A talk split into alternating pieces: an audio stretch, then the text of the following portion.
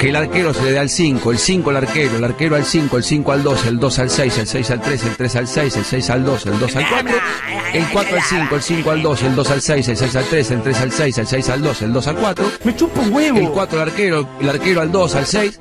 Y seguro te contratan en el argentino. Paso por los huevos. ¿Sabes? Dice periodista, en parte por vos, Mariano Clos. Dan pases y están eliminados. Dan pases del 4 al 2, del 2 al 6. Tira la área. Este juicio, más juicio, más juicio. La punta de la plata, ¿cuánto crees? Siempre hay que todo que no quede y uno solo. Oh, cuántos pases dieron. Oh,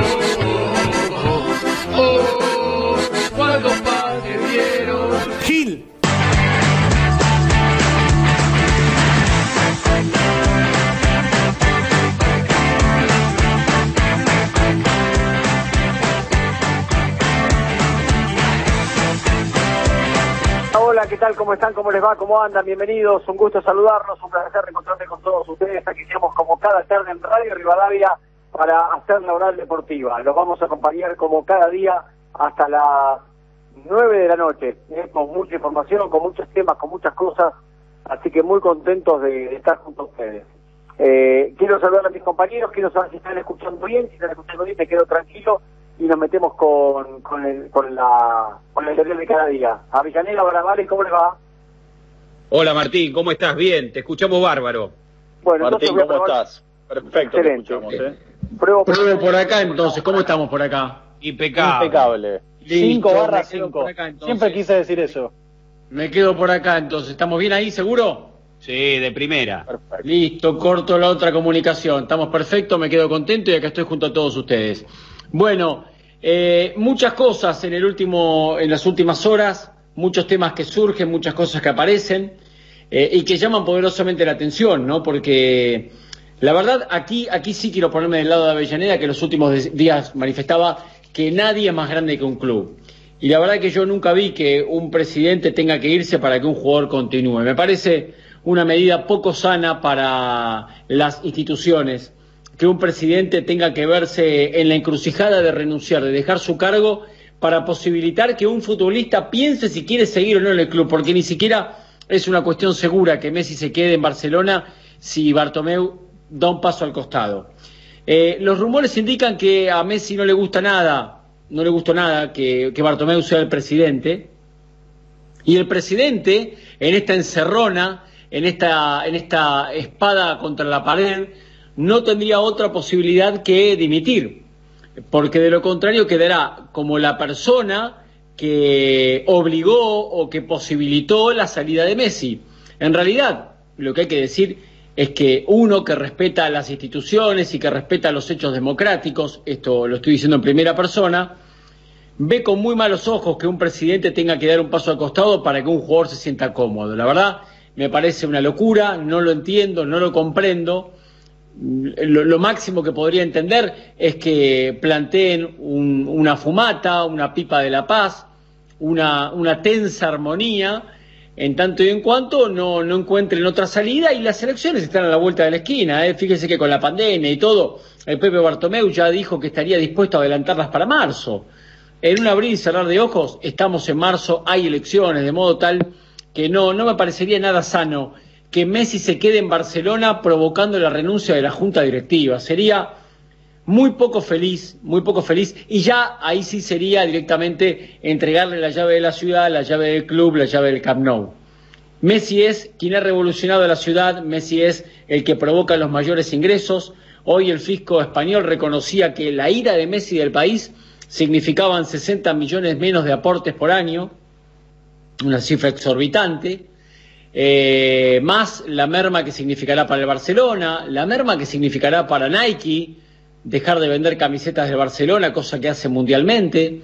Eh, pero la verdad, la verdad, me parece que el, el rol de victimización y decir qué le han hecho a Messi o no lo merecen a Messi, a un club que le ha dado todo, que posibilitó que hace 20 años llegase a vivir allá, que le pagó los tratamientos médicos, que le paga como el futbolista que es, uno de los dos o tres mejores de la historia. Eh, es el mejor pago por un club en este momento en el mundo entero. Digo, no conforme con todo eso, Messi habría planteado la incomodidad con la junta directiva, sobre todo con José María Bartomeu. Un Bartomeu que estaría dispuesto a dar un paso al costado, en tanto y en cuanto, esto está bien por parte de Bartomeu, Messi asuma toda la, asuma toda la responsabilidad, porque Bartomeu dice, ok, yo estaría dispuesto a dar un paso al costado, que me lo pida, que me lo pida, que lo haga público, que públicamente manifieste que mi salida posibilitaría su, su permanencia. Que Messi salga, que dé una conferencia de prensa y diga, miren señores, la verdad que mi convivencia con esta junta directiva es inviable, es imposible, no hay vuelta atrás, no hay manera. De esa forma, Bartomeu estaría dispuesto a decir me voy. Imagínense el peso sobre las espaldas que cargaría Messi si su permanencia está ligada a la salida de un presidente elegido democráticamente, ¿no? ¿Y dónde quedarían las instituciones? ¿Dónde quedaría la democracia? Si plantear la salida del presidente es la única manera que el futbolista se quede. Creo que sería muy poco sano. Algunos dicen que por más que esto sucediera, Messi no piensa quedarse. Messi ya tomó una decisión y que esta es irreversible, que tiene carácter irreversible. Habrá que ver qué le aconsejan los abogados, habrá que ver si el domingo se presenta a los testeos de PCR, PCR es el famoso hisopado, habrá que ver si el lunes se presenta, en caso que el PCR le dé, le dé negativo, a los primeros entrenamientos. Creo que de no hacerlo estaría haciendo abandono del trabajo, de modo tal que me parece que, esto último lo va a hacer, pero de ninguna manera creo que sea sano, que sea saludable y que uno deba empujar desde la distancia que renuncie el presidente para que se quede Messi. La verdad, poco visto, poco visto por no decir nunca visto, porque una cosa eh, me me acuerdo cuando se juntaron los jugadores de rugby, me acuerdo cuando se juntaron también los jugadores de básquet argentino. ¿Se acuerdan? Para plantearle alguna situación de anomalía a la Confederación Argentina. Pero aquí Bartomeu no es que está envuelto en, un escándalo de corrupción. Eh, eh, se descubrió que Bartomeu desvió fondos de Barcelona por 2.000 millones de euros a las Islas Caimán. Se descubrió que Bartomeu tenía una, una reventa paralela de entradas y que facturó en los últimos tres años 560 millones de euros. Digo, nada de esto está en juego. O sea, a Messi no le gustan las incorporaciones de Bartomeu.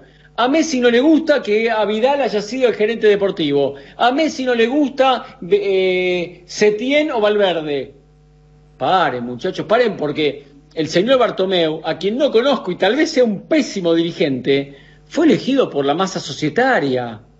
No entró solo un día, dijo, uy, mira, parada Camp esta es la cancha, ¿no? ¿Es el estadio? A ver, mira qué linda que, mira qué linda que la presidencia. No, no, momento. Se presentó un acto eleccionario, fue elegido democráticamente, fue votado por los socios, ganó. Entiendo que a Messi puede no gustarle y puede parecerle que es un mal dirigente, que, que se rodea de mala forma, que ha tomado malas decisiones, pero de ahí a pretender la salida del presidente o a esgrimirlo como máximo argumento para quedarse, ¿con qué mochila después se quedará, se quedará en la espalda? Por eso dicen que esto incluso no alcanzaría, no alcanzaría. Eh, me contaron que la cifra, la cifra más lógica para que se vaya es entre 150 y 200, que con eso Barcelona más o menos sentiría que está bien, que no perdió del todo la batalla, que con el correo de las horas la gente en Barcelona ya no vota 95 a 5, ya empieza a votar 82 a 18, 80 a 20, obviamente siempre en favor de Messi, ¿no?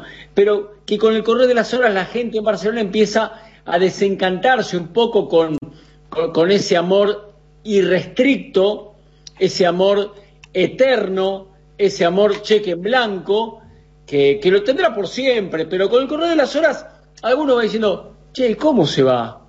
Che, ¿cómo nos deja? Si le dimos todo, si decía que era súper feliz, si declaró que nunca dejaría el Barcelona, si declaró, porque aquí, aquí, en la Argentina, eh, los de la doble moral, los que le caen a Mauro Zárate por decir que nunca jugaría en otro club de la Argentina, no dicen que Messi dijo que nunca jugaría en otro club que no sea el Barcelona.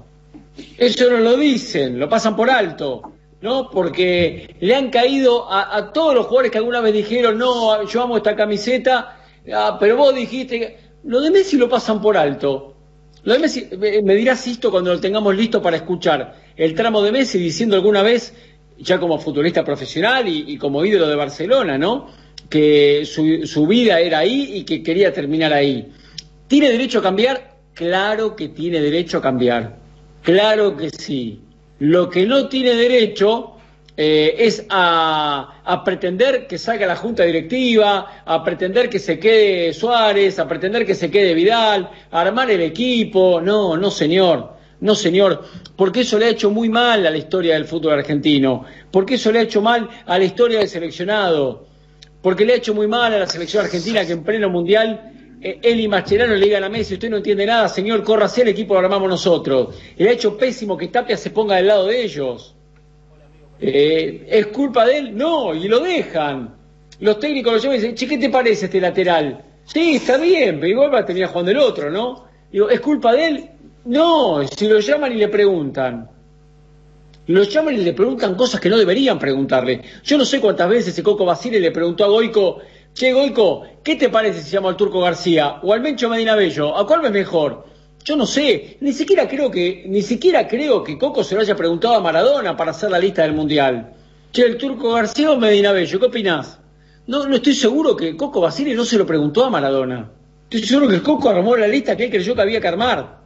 Entonces, ¿es culpa de Messi? No, pero, pero eh, el aura de Messi, sus decisiones, sus enojos, eh, decirle a Becachés en, en pleno entrenamiento, a, a, mí, bueno, me das indicaciones, ¿eh? A mí me habla uno solo. ¿Cuál es el técnico de ustedes dos?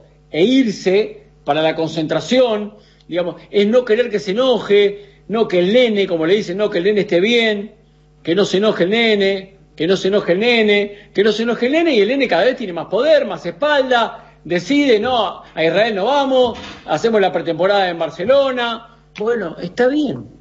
Y esas ínfulas o esas posibilidades se las han dado en todos lados incluido a Cataluña, incluido Barcelona. Entonces, hoy, aquellos que le han dado todo, todo, y ni siquiera estoy hablando de plata, también, y sienten que hay un poco de desagradecimiento. ¿Qué plantean del lado Messi? Todo lo contrario, que no están a la altura de él. Entonces digo, ¿qué es estar a la altura de él? Le han llevado los mejores futbolistas, los mejores. Arthur, en el último tiempo digo, ¿eh? Ya olvídense de la camada histórica. Eh, Neymar, Suárez, Grisman, Arthur, Vidal, De Jong, eh, Semedo, eh, Untiti, Langlet, no, no, sé, le han llevado todo lo que, lo que había disponible. Yo creo que la verdad había jugadores mejores tal vez para incorporar. Eh, tal vez falló un poquito el, la, la, hora de la detección de cuál era el mejor, pero me parece que le han llevado todo, entonces eh, no lo merecen, no lo merecen. ¿Cuántas veces hemos escuchado decir, ustedes los argentinos no se merecen a Messi? ¿Qué es eso? ¿Qué es eso? No entiendo. No entiendo. ¿Qué es Messi? ¿Un ciudadano de primera y nosotros somos todos ciudadanos de tercera? ¿Qué, qué, por, qué él, merece cosas que los otros mortales no? No entiendo. Todos merecemos la misma salud, la misma educación, la misma convivencia, la misma armonía, pagar la misma cantidad de impuestos, cada uno en proporción a lo que percibe. Digo, ¿por qué hay ciudadanos de diferentes calibres o quilates? A mí me parece que está todo mal desde el punto de vista que se lo plantea. Si vamos a la génesis de todo esto y decimos, Messi se cansó del Barcelona, ve que el equipo no puede ganar más y se quiere ir, yo, Martín Lieberman, como tuiteé el lunes, lo aplaudo, lo aplaudo. Cuando empiezan a operar y a querer instalar que el Barcelona no lo merece, que lo que se hizo con Suárez no se hace, que si el presidente renuncia tal vez lo piensa, que ahí ya no me gusta, ahí ya no me gusta y ahí empiezo a pensar, la verdad, que hay cierto desagradecimiento, que hay cierto desagradecimiento. Esto decía Messi, ahora me dirá Rancisto en qué fecha fue, pero esto decía Messi porque así como a todos le buscan el archivo, me parece que también es justo recordar lo que Messi decía del Barcelona. La gente sabe muy bien que, que yo jamás me quiero ir de, Barcelona. Si alguna vez me tengo que ir a Barcelona va a ser porque, porque me echen o no porque haya decidido yo, ¿no? Así que que estoy muy tranquilo. Bueno, eh, eso decía. Eso decía Messi. Si alguna vez me voy es porque me echen y no porque me quiera ir. Yo amo al Barcelona y estoy muy cómodo acá. Esto lo dijo hace 10 años. Hace 10 años. Eh, ¿Puede cambiar? Claro que puede cambiar. Obvio que puede cambiar. Pero seamos justos, porque cuando Mauro Zárate cambió y se fue de Vélez a Boca, lo matamos. Si es Messi, lo callamos. Entonces los argentinos tenemos doble moral, tenemos doble vara, eh, algunas cosas las metemos para abajo de la alfombra y otras las ponemos arriba de la alfombra. Hola Goico, ¿cómo estás? Hola, ¿cómo están? ¿Me escuchan ahí bien? Perfecto, impecable, impecable. Impecable, perfecto. Qué buena camisa, todo, estás elegante. Mira, yo estoy con una musculosa. Mirá. Vos estás Sí, con camisa, fachero, elegante. Eh, y hay que, nunca se sabe dónde terminan estas imágenes, Martín. Tiene Entonces hay que razón. estar. Tiene razón. Eh, Tiene razón. Eh, nunca se sabe. Lo que más nos importa es cómo te sentís. ¿Estamos bien, Goico? No, estamos muy bien, estamos muy Qué bien. bueno. Ahí estaba, eh, no me podía, justo estaba ahí sobre la hora del arranque del programa porque estaba hablando con la médica del canal eh, para los pasos a seguir. Eh, así que mañana me voy a hacer un estudio que tiene que ver con esto que le hablaba de la inmunoglobina o algo así. Eh, Inmunoglobulina. Globu- inmu- inmunoglobulina G, exactamente. Eh, así que ahí eh, me va a marcar eh, bien los datos y de última, ya como una aseguración y por protocolo, por ahí el lunes me termino haciendo otro hisopado y si Dios quiere el martes ya estaré volviendo al estudio. Ah, ¿tan rápido todo? Sí, porque se toma como referencia el 19 de, de agosto, Martín. ¿Por qué, Goico? Explícame eso, enseñanos. Porque teóricamente en el, el- la persona... A vos el hisopado trabajo- positivo, cortémosle a la gente, te dio el sábado. ¿El sábado qué número fue Claro. de día? El sábado, Sábado fue, 21, fue pero yo 22. el último, eh, 22, perdón. Eh, el, el último, el último contacto que tuve con esta persona de mi grupo eh, fue el martes 18. O sea que tomando como referencia el martes 19, ya a 12 días de ahí estoy, eh, me puedo hacer el hisopado, digamos. Ok, O sea que eso daría el lunes 31. perfecto. Bueno, ojalá, Goico, ojalá todo 13 siga así. La verdad, lo que menos me importa es cuando estás de alta. Lo único que importa es que transites la situación así. Eh, te Sí, lo puedo sí, asegurar sí. por algunas experiencias cercanas que, que me han tocado en el último tiempo. Mientras sea así, eh, el lunes, el martes o el viernes, lo mismo, la verdad, la verdad. Bueno, ¿qué opinas, Goico, de todo lo que estábamos diciendo?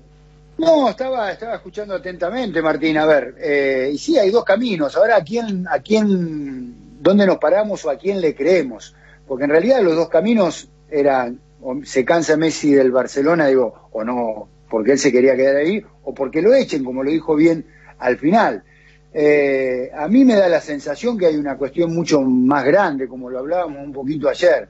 Hay una cuestión ahí en la relación que va más allá de lo deportivo, de, la, de las ganas que no dudo que pueda tener él de volver a estar con un equipo para estar cerca de, de- de poder tener aspiraciones de volver a ganar la Champions, de llegar de la mejor manera a Qatar 2022. Acá hay algo más profundo, me parece, Martín, que eh, por lo menos yo, desde mi humilde perspectiva, no, no lo estoy viendo o, o- o no me ser, doy ¿eh? cuenta, pero, eh, pero me parece que, que va más allá de, del, del buró fax este que salió, de, de la renovación de la fecha, de tiene que ver con, con algo que, que haya pasado adentro y que está roto, como te decía anoche, Martín, y, y- y excede al Barcelona y ya creo que es una cuestión más personal y hasta excede negocio, me parece, porque para mí el negocio, o sea, para Messi se queda al Barcelona, va a seguir ganando mucho dinero, va a seguir haciendo muchos contratos, y si se va a otro lado será una cosa similar. O sea que ni siquiera lo pongo en la mesa de las Mm. negociaciones el negocio. Por eso me parece que eh, nosotros eh, estamos analizando esta cuestión muy por lo deportivo, por un montón de cosas, pero hay algo que no estamos sabiendo muy, muy adentro, que tenga que ver con Lionel directamente, que tenga que ver con las personas que le manejan las cosas y que tenga que ver con, con esta interna, eh, con toda la cúpula de la, de la directiva del Barcelona. ¿Qué se supo de Jorge? ¿Qué novedades hay del día de hoy? Eh, a ver, Martín, eh, hoy lo que lo que se sigue avanzando, primero, sí, decir que eh, se habló en algunos medios de la posibilidad de que el padre de, de Lionel Messi esté en, en Europa, más precisamente en, en Manchester. Esto no es así. ¿sí? Jorge Messi está en Rosario. Eh, incluso hasta en algún momento de, de, la tarde también se tiró la posibilidad de que esté en París. No, no es así, está en Rosario. Eh, después, yo lo que digo desde el primer día, ¿sí? yo no, no, nunca he podido conseguir fuentes de primera mano con respecto a, a lo que tiene que ver con Messi, con Barcelona. Sí, los colegas catalanes e ingleses, que yo considero son los más confiables con su información, todos apuntan a, a- que el destino de él iría hacia, hacia Manchester y también eh, esto que yo contaba ayer, ¿sí? y que, que yo lo ponía ayer temprano en, en mi cuenta de Twitter, eh, esta información de que el ofrecimiento serían tres años en Manchester y dos en el New York City de, de la MLS que pertenece al mismo grupo. Después, mi opinión con respecto a esto, Martín, yo insisto con algo. Primero, Messi no dijo que se tiene que ir Bartomeu. Messi pide irse del club. Y segundo, yo nunca escuché a Bartomeu ofreciendo su renuncia. Bueno. Por eso yo tendría cuidado en no caer en las operaciones. A ver, eh, está muy bueno lo que dijo Goico. ¿sí? Hay mucho en juego que va mucho más allá de lo deportivo. Todos los que hablaron de esta posibilidad de, de la renuncia de Bartomeu para que Messi se quede son los medios catalanes. Bartomeu no habló. Entonces yo no sé realmente si será real esto. ¿eh? Déjame entonces decirte a mí que yo tampoco sé real si Messi se va a ir, porque todos los que hablaron de que Messi se iba a ir son Sí. los periodistas argentinos, colegas nuestros, a quienes nosotros conocemos, y yo no voy a decir No, no, que no que tienen no es buena así, información, Dani. pero que No, conocemos claro la que tienen relación. buena información, tienen muy No, buena información. eso, pero pará, conocemos la relación que tienen con Messi y tal vez los hayan usado. A mí me dijo una fuente recién, ¿eh? me acaba de escribir, de España, está allá en este momento, le pregunté, ¿a vos te parece que Messi se va a ir de esta manera? Me dice, yo creo que si renuncia Bartomeu, Messi se queda. No, para mí, para mí no. ¿eh? Pará. Bueno, yo te digo, a ver, yo no tengo información más que la que me dice esta persona que está en España, que conoce el mercado y que me dice esto. Y Bartomeu es lógico lo que hace, así como Messi juega sus cartas No sabemos, con los colegas no sabemos. argentinos, Bartomeu juega la suya con los catalanes. Y dice, bueno, como dijo Martín. ¿querés, ¿querés quedarte si me voy yo? Dale, yo me voy. Y le deja si no toda la sabemos, posibilidad. Te digo algo, cierto. qué costo alto, alto, qué costo alto, ¿no? Supongamos que Bartomeu dice, bueno, me voy porque yo no voy a estorbar, no voy a entorpecer la continuidad del hidro máximo de nuestro club, no sé qué. Qué peso para el pibe, ¿no? Después, no, no, o sea, no, no, tenés que hacerte cargo de todo, ¿eh? De Claro, todo. bueno, creo- de todo. que y tiene que salir, y, y tiene que salirte bien, ¿eh? Tenés que ganar, tenés que incorporar bien, tenés que romperla toda. Porque mí- casi, casi no- pasás a ser el presidente, el técnico, todo, ¿eh? Eh, pero Bartomeu sabe que le queda poco ruedo, porque en, en marzo... Bartomeu llegó, llegó en una, Dani, pero Bartomeu no llegó a la fuerza, llegó en una elección. Está bien, pero también sabe que se le han ido seis integrantes de su comisión directiva después del escándalo de los Sí, él- él lo supuestos trolls. Bueno, eh, él, él pidió la renuncia de seis personas que asumieron el costo del escándalo del Barça Gate. ¿Ustedes se acuerdan? Porque ahora Sí. estamos con el tema de Messi, pero el problema que hubo en Barcelona con el tema de la supuesta operación de difamación para los jugadores que la prensa lo ha llamado el Barça Gate, generó un cimbronazo con la renuncia de seis directivos, entre ellos el vicepresidente primero Rousseau, que se va a presentar en las elecciones de marzo. Y Bartomeu ya sabe que no va a seguir siendo presidente. Entonces, Yo, Dani, él, él no tiene las de ganar. Yo creo que esta es una buena jugada otra de cosa, Bartomeu ¿eh? en respuesta a Messi. Pero es que, para, bueno, yo no lo creo. Para mí eso es mentira, eh, una mentira de los medios españoles, eh, de los medios catalanes. Pero No vos le crees a a Bartomeu, vos le crees, Bartomeu. vos le crees a, A ver. Messi y no le crees a los medios catalanes. Sí, porque es cierto lo de Messi. O sea, hasta ahora lo único cierto Pero es que Messi ¿qué es lo que le cree? Para Es un segundo que no entiendo. Un segundo que no entiendo. ¿Qué es lo que le cree eh, Barabale a Messi? No entiendo. Si Messi no, No, habló. no, No, habló después del Sí, 8 2 no habló. No, Barcelona confirmó la recepción del pedido de Messi de ejecutar la cláusula e irse. Eso es lo real. O sea, Sí. Messi pidió irse. No sabemos qué opina Bartomeu porque hace dos semanas que no se lo escucha a Bartomeu. Está bien, ¿y Pero por qué tiene que hablar Bartomeu si Messi tampoco habló? Se están manejando por carta Pero, documento. está bien, pero entonces, ¿por qué le reclamamos a Messi que hable y no le reclamamos al gran responsable de todo este lío que qué le Bartomeu crees tiene a de Messi pero, por? ¿por? Bartomeu? pero, pero ¿Por qué pará, le crees pero a Messi? responsable, pero gran responsable No. de qué? De pagarle 70 millones de euros de sueldo. ¿De qué gran Y, responsable y Messi es el gran responsable de hacerle ganar mil millones de, de euros al Barcelona. Y sí, Martín. No, ¿Quién le pagó las hormonas a Messi? Responsable Oh, de está con las Pará, hormonas, pero quiero entender, quiero entender responsable de qué es Bartomeu.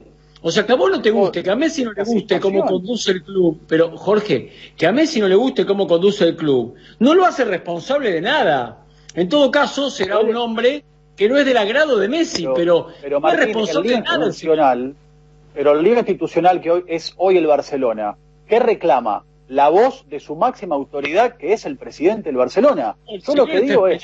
Me parece que Chico. Barcelona va a salir a hablar cuando tenga algo para decir. Sigo, Ico.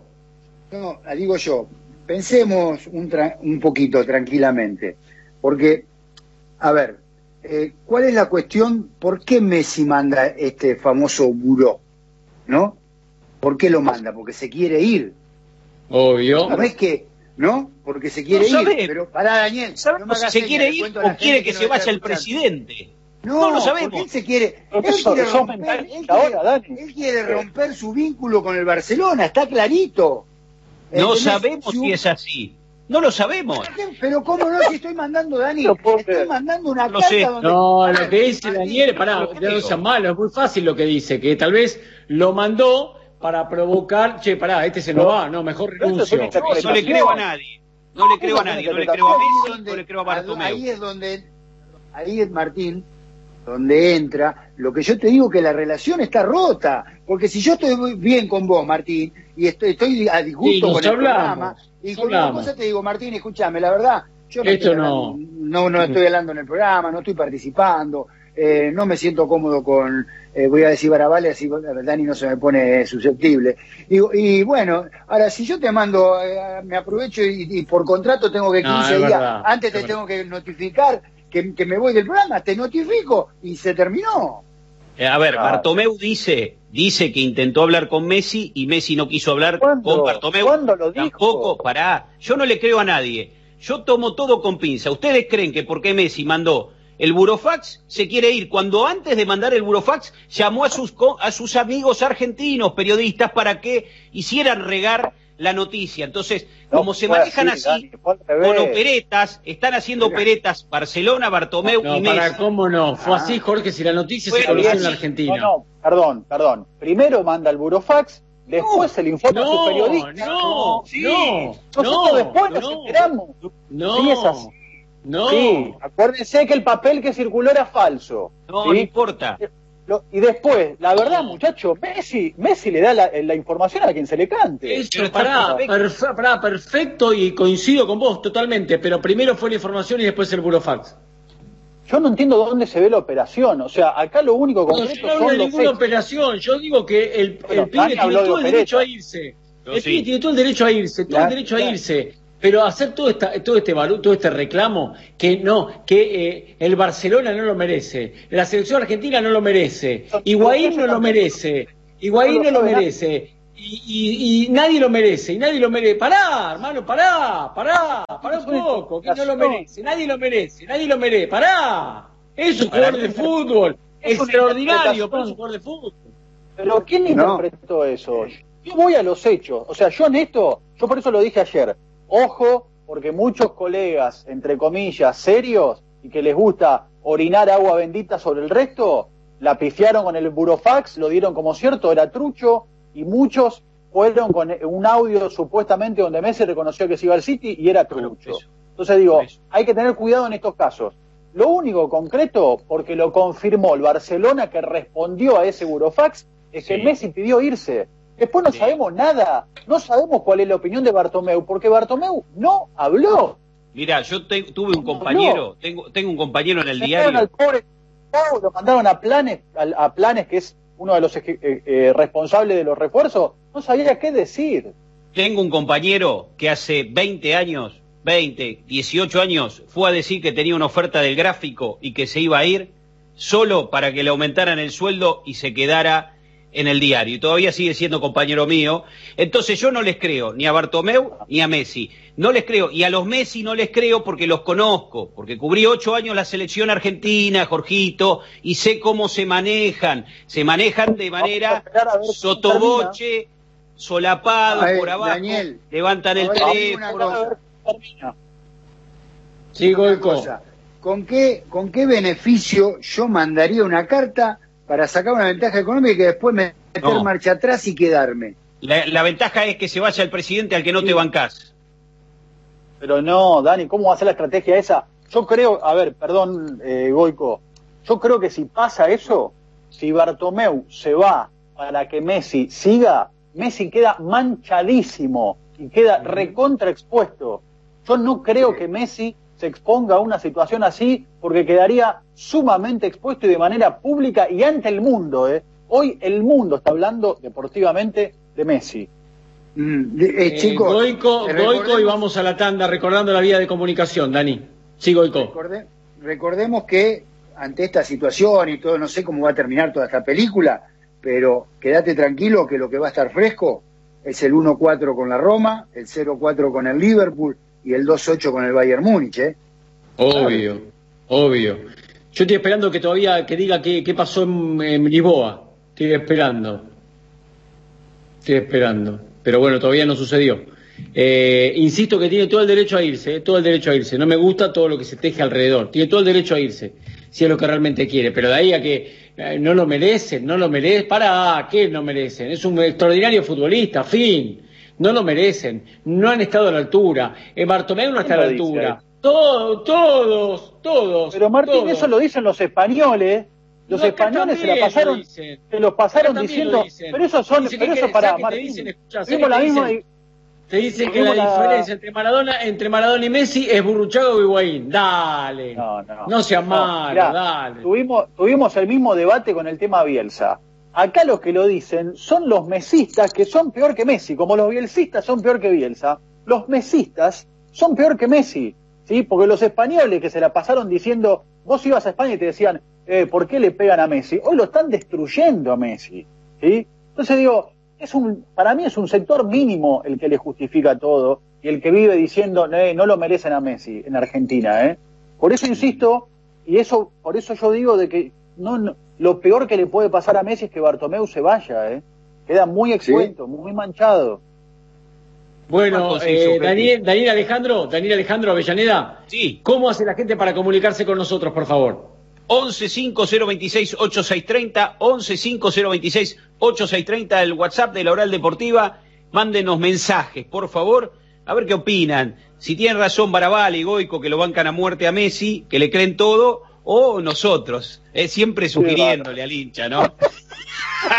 siempre sugiriéndole al oyente. O Martín, yo que no le creemos. inducir, no querés inducir nada. No, no, yo no, a mí no me arrastres, a mí no me arrastres. Yo ni creo Bueno, no creo. lo que creo yo yo. lo que digo es que no hay, no hay seres humanos de primera y seres humanos de segunda. Nadie lo merece, nadie lo merece. Ay, no, Higuaín, Higuaín define mal, Palacio es un burro, Suárez no está bien, nadie lo merece. 14. Para, para un poco, es un crack, es un crack, listo, pero los otros también son buenos, viejo, paren un poco, pónganse de acuerdo, pónganse de acuerdo. Mascherano, Higuaín, Di María, el Kun Agüero, ¿son buenos o son malos? Necesito entender esa parte que no entiendo. No, Cuando, son buenos jugadores. Bueno, eh, pero no, no, no, no están, a la, altu- no están a la altura, no están a la altura, no están a la altura. Suárez, Griezmann, De Jong, Vidal, eh, A- eh, Alba, eh, Ter Stegen, Piqué, eh, el otro ¿cómo se Neymar. Neymar, Coutinho, no sé qué, ¿son buenos o son malos? Muy buenos. No están a la altura, no están a la altura. ¿Qué se bromar, muchachos? Dale, sean buenos. Bueno, hacemos la tanda cortita que tenemos una nota internacional. También nos puede también dar su parecer, ¿les parece? Los acompañamos hasta las 9 de la noche en Oral Deportiva, AM630 Radio Rivadavia, todas las repetidoras en el interior del país, rivadavia.com.ar en internet y también pueden hacerlo a través de la aplicación eh, que está, está disponible. Hoy me llegó un comunicado que decía, en el día en el cual se cumplen 100 años de la radio, 100 años de la primera emisión radial, eh, aquí estamos muy felices. Increíblemente, increíblemente, le cuento a nuestro- invitado, no diga todavía quién es, en el programa de radio con más historia del mundo, ¿no? Hoy se cumplen 100 años de la radio. Este programa, que increíblemente me toca conducir, no se dieron cuenta todavía, y en el que participamos con mucho gusto, es el programa récord de la historia de la radio mundial. 87 años en forma ininterrumpida, obviamente con diferentes eh, equipos, conductores, periodistas, productores, editores, operadores. Pero el programa récord de la historia de la radiofonía mundial es la Oral Deportiva transitando su año número 87. Me llegó el siguiente texto que dice, tenemos el agrado de informar que en el día de la fecha el Club Atlético Independiente ha nombrado a Farid Mondragón como nuevo director de Relaciones Internacionales, quien tendrá entre sus principales funciones potenciar la imagen independiente y promover acuerdos y convenios internacionales a través de una estrecha vinculación con entidades privadas, organismos futbolísticos y clubes deportivos de todo el mundo. Todo esto como parte de un proyecto estratégico de varias etapas que Independiente ha trazado para volver a posicionarse como una institución modelo con fuerte presencia mundial. En este marco, Mondragón, quien fuera campeón de la Recopa y Supercopa en el 95 en nuestra institución, se incorpora para consolidar esta etapa de reestructuración. Farid, querido, felicitaciones, ¿cómo te va? Gracias, Martincho. Un abrazo inmenso. Un saludo a Goico, a Daniel, a Jorge y a todos los, eh, los oyentes. Feliz día de la radio, por supuesto. Y bueno, muy, muy, eh, muy contento, muy honrado. La verdad que, bueno, una institución a que llevo en el corazón. Todos sabemos que Deportivo Cali, Independiente y Galatasaray, al margen de las otras instituciones que tuve el honor de vestir la camiseta, son las instituciones que se roban y se dividen en tres, eh, mi corazón futbolístico, y bueno, y que Independiente me tenga en cuenta en, un eh, cargo tan, tan importante como es eh, posicionar eh, la imagen institucional del club a nivel mundial, me honra y, es lógico que es también una responsabilidad enorme. Eh, para, para que sepas que a mí también me honra, eh, me contaba la gente del Departamento de Comunicación y Medios, hablé con su director, con Lucas Rollo, también sé que hay otras personas responsables y que trabajan muy, muy bien, como Alejandro Rusal, que es el secretario. Eh, también me honra que hayas elegido hablar con nosotros. nuestra amistad es de muchísimos años. Cuando Farid era un hombre, era un hombre soltero y yo también. Nos hacíamos compañía mutua en la Argentina. compañía mutua, ¿no? si, habré tocado el timbre en la calle Gorostiaga esperando que bajes para irnos a comer o para irnos a pasear. Tantos años, Farid, ¿eh? tantos años de amistad, de alegría. Y, me pone muy contento que tengas esta posibilidad porque yo sé cuánto más a Independiente, la verdad. Gracias, gracias, Pincho. No, la verdad, qué buena, qué buena época, qué buena época aquella. No solamente porque éramos solteros, pero éramos jóvenes y con todo el mundo por, por, por delante. ¿Cómo te, ¿cómo te miraban Daniel, las chicas, eh? Daniel, No, Daniel no había nacido, ¿no? En esa época, supongo. Sí, que no. Es mucho más grande de lo que parece. Farid. El otro chiquito, Barabale. Bueno. El chico soy yo acá. Pues, lindo, lindos recuerdos y bueno, una amistad que ha perdurado a través de mucha admiración, mucho respeto. Hoy con, bueno, hoy con no tengo ni por qué mencionárselo, muchas, múltiples veces se lo he dicho de manera personal. Eh, mi, el inicio internacional de mi carrera tiene que ver mucho gracias a Goico, y lo digo gracias a Goico porque cuando Goico deja de ser arquero Cerro Porteño y pasa a Olimpia, e, ese lugar que se abre ahí, gracias a Gustavo Sotelo, jugador paraguayo que era eh, de del, propiedad de, derechos deportivos de Cerro Porteño, había estado acá en el Deportivo Cali un año a préstamo, y le preguntan, ¿no? Con, con, con, un afán de, de, también de, de, emergencia, porque a dos semanas de empezar la Copa Libertadores, y el grupo era nada más y nada menos que Olimpia, con Goy con el arco, eh, eh, River de, Pasarela, con Ramón Díaz todavía, el Mencho Medina Bello, el Polillita da Silva, y el Newell's, eh, con el gringo Scopón y con Tata Martino, en fin, ese era el grupo que le tocaba a Cerro Porteño. Y Cerro Porteño no tenía arquero. Y eh, Sotelo dice, ahí hay un, un, un, un pibe muy joven en Colombia, no tiene mucha experiencia, pero tiene muy buenas condiciones, y me llevan a un partido amistoso contra la selección rumana, una selección rumana medio fantasma que estaba haciendo una gira por, por Sudamérica desde la Copa del Mundo. Claro, digo medio, fantasma porque no estaba Haji, no estaba Ili, no estaba Radichu, en fin. Y me bajo del avión, aparte en esa época ir a Paraguay desde Colombia, eh, creería yo que era mucho más rápido ir a, Tokio.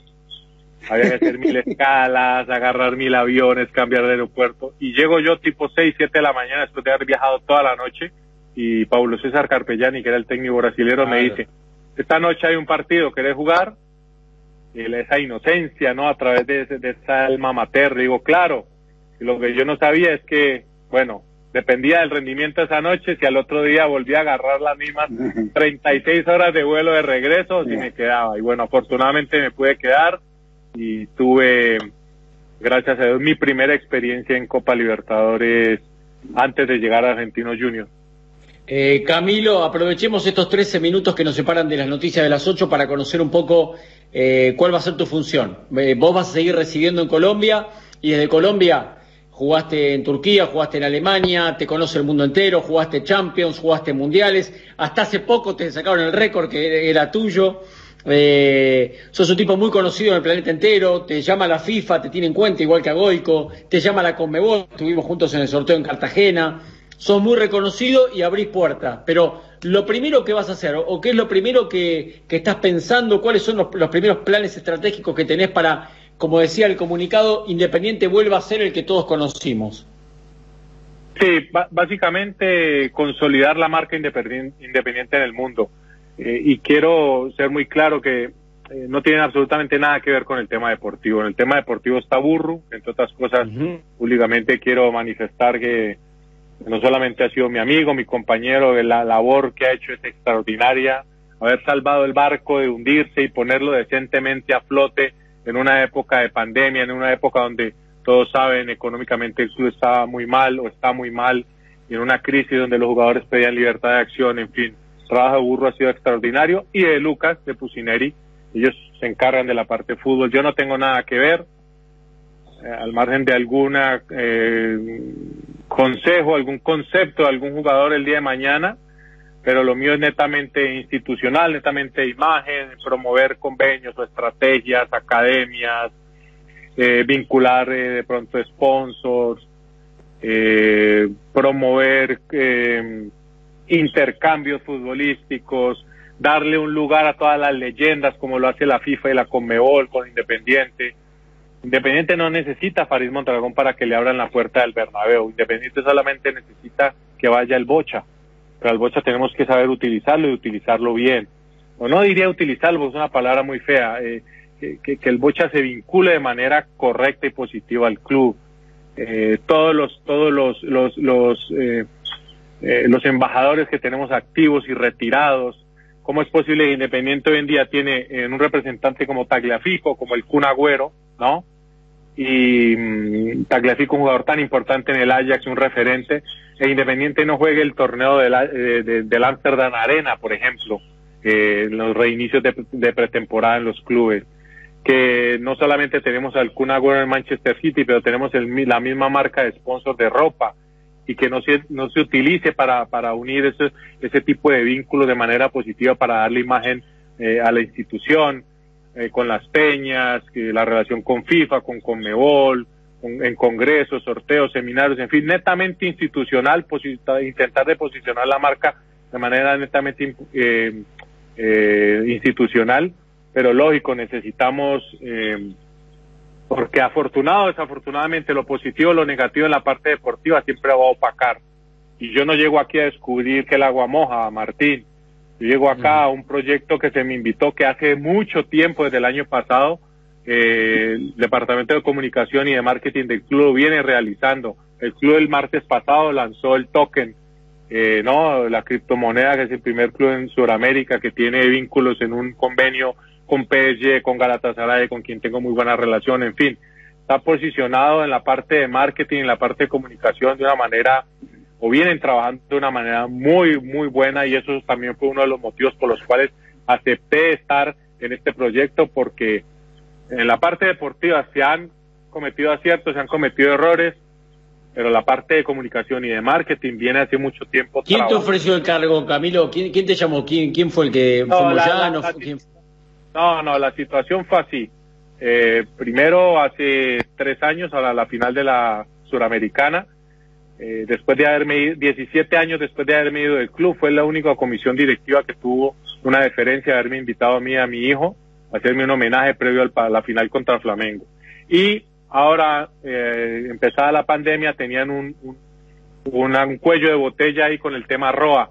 Yo tengo muy buena relación con el presidente del Cali, lo, pude, lo puse a hablar con Giorgio Maldonado Eh, no quise estar ni quiero estar en ningún tipo de negociación ni en ningún tipo de reunión que tenga que ver con trata de jugadores o negociación de jugadores, simplemente los puse en contacto. Le dije al presidente del Cali que por la amistad que nos une desde hace mucho tiempo, eh, tuviera una diferencia con el club para abrir también una puerta. Afortunadamente eso se logró en cuestión de minutos y a partir de ahí la gente de marketing, eh, Juan Cruz, Figal, eh, Ale Rusal, eh, hicieron una reunión con, con, con Yoyo Maldonado, estaba Burro, estaba Pablo Moyano, y, y empezamos a darle cierta forma a un proyecto eh, a nivel de imagen, a nivel institucional, a nivel de marketing y de comunicación al club, el cual me interesó y, y bueno, Mm. al final del día acepté. Porque es increíble, ¿no? Eh, Farid, yo le digo Camilo porque es el otro nombre de Farid y así nos llamamos siempre, ¿no? Eh, estamos hablando con Farid Mondragón. eh, para, el mundo del fútbol, claramente, el director de Relaciones Internacionales Independientes se llama Farid, para mí es Camilo. Eh, pero te decía, eh, es increíble que Independiente, siendo el Real Madrid de América, porque todos los años de handicap que ha dado y sigue siendo el más ganador de América, no venda camisetas y si las vendan Boca y River. No, no voy a desconocer el tamaño de Boca y de River. Pero Independiente es el más ganador de nuestro continente, ¿no? Y con tantos años sin ganar en la Libertadores, sigue siendo el que más ganó todavía. Eh, de modo tal que imagino que un embajador tan conocido como vos, es cuestión de refrescar el concepto, ¿no? Muchachos, hola, ¿qué tal? ¿Cómo les va? Farid, eh, Independiente, siete, siete, ¿no? Porque a veces pasa inadvertido. Eh, es cuestión de quitarle la- las telarañas, desempolvar todo ese tipo de relaciones. Mira, yo me atrevería a decir, eh, Martín, que tenemos al Di Stefano, nuestro es el Bocha, ¿no?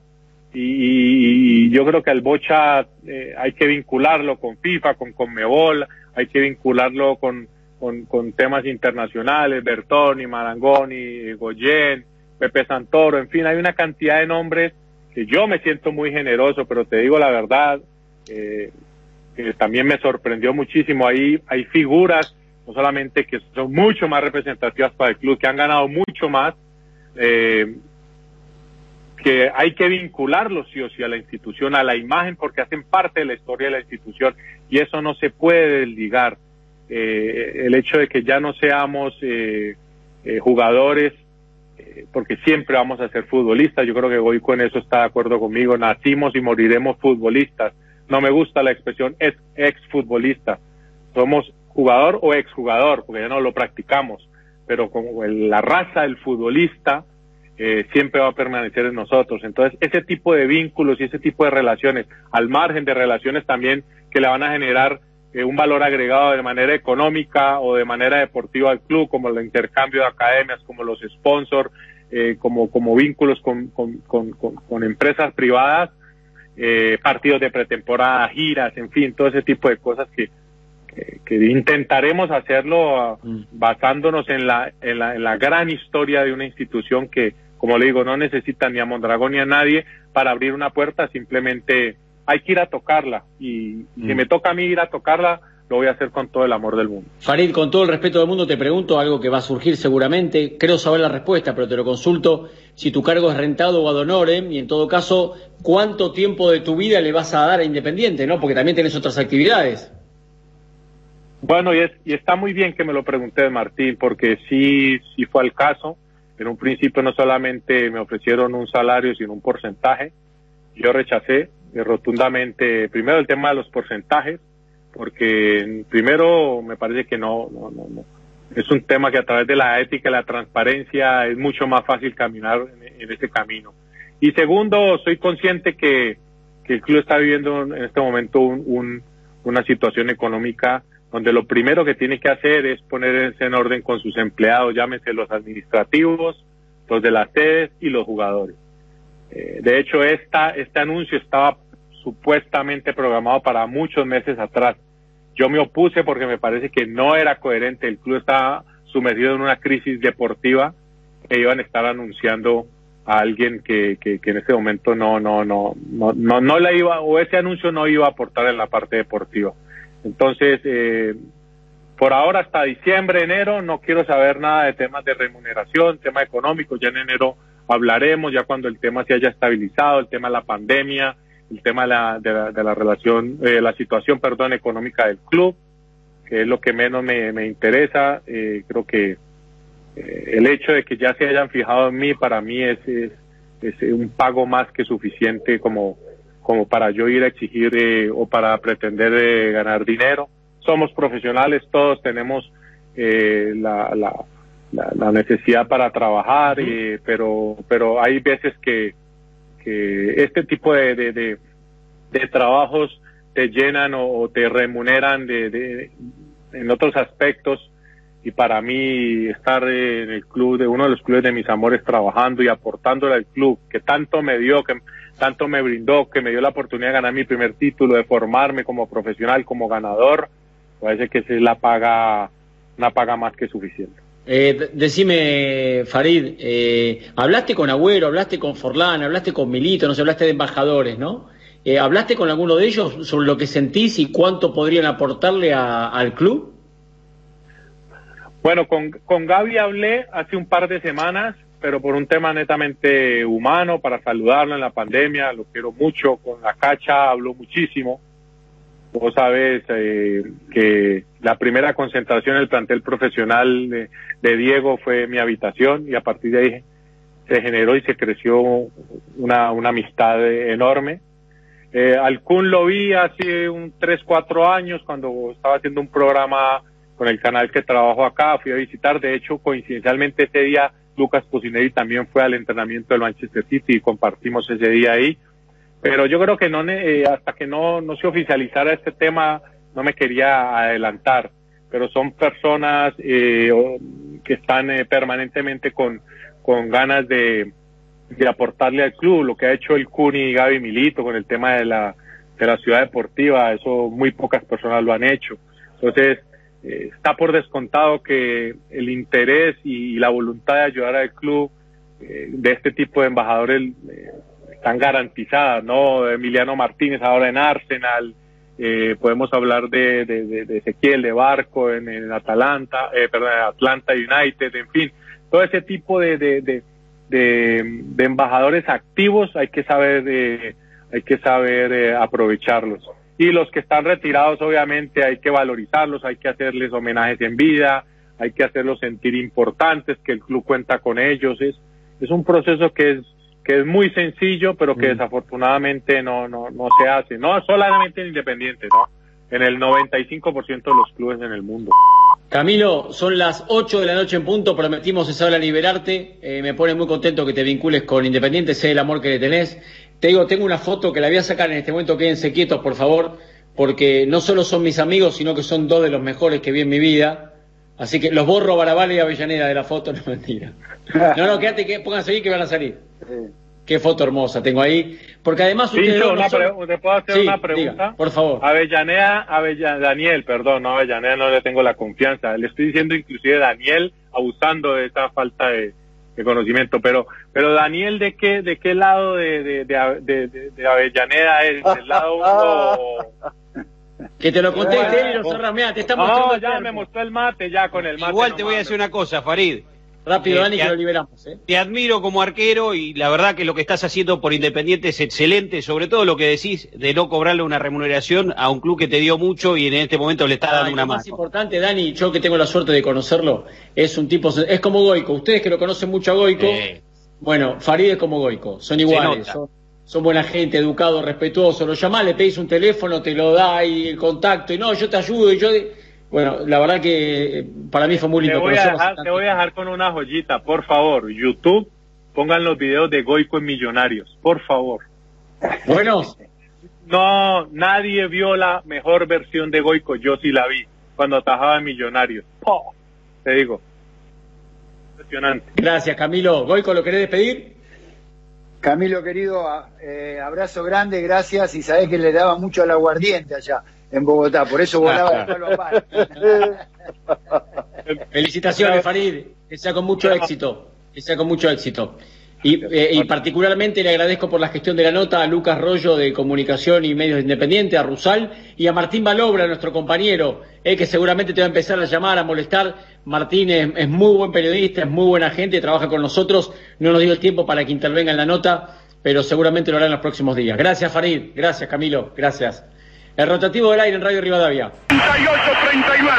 Vamos Argentina a ver si encontramos el tercer gol. Vamos a no decaer muchachos. Ganado todo lo que tenían que dar y hay que dar un poco más todavía al país. Pelota atrás, entregada para Ruggeri, por arriba para Maradona, cabeció Poles, Poles viene buscando la pelota cabeceando Maradona, da para Justi, cabeció para Diego, Diego la colocó para Bursaga